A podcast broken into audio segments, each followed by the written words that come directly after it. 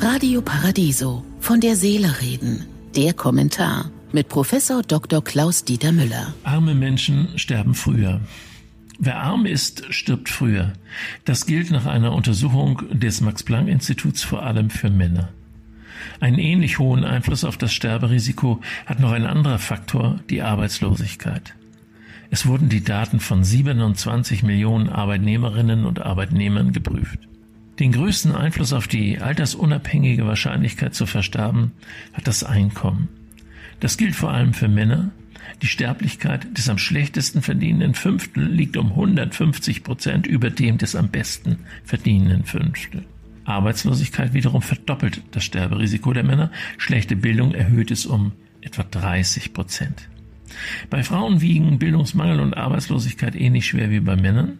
Das Einkommen beeinflusst das weibliche Sterberisiko jedoch weniger als das männliche. Irgendeine Art Westbonus scheint es beim Sterberisiko zu geben. Im Osten haben die Männer der untersten Einkommens- und Bildungsschicht im Vergleich zur obersten ein achtfach erhöhtes Sterberisiko. Im Westen sind die Männer der untersten Einkommens- und Bildungsschicht etwas weniger benachteiligt. Ihr Sterberisiko ist im Vergleich zu den Bestverdienern und besser gebildeten nur um das Fünffache erhöht. Vieles hat sich schon in der Kindheit entschieden. Ärzte sprechen von der Anregungsarmut vieler Kinder. Sie laufen einfach so mit in der kleinen Wohnung, in der der Fernseher den ganzen Tag läuft, in der geraucht und gesoffen wird, gepöbelt und vielleicht auch geschlagen.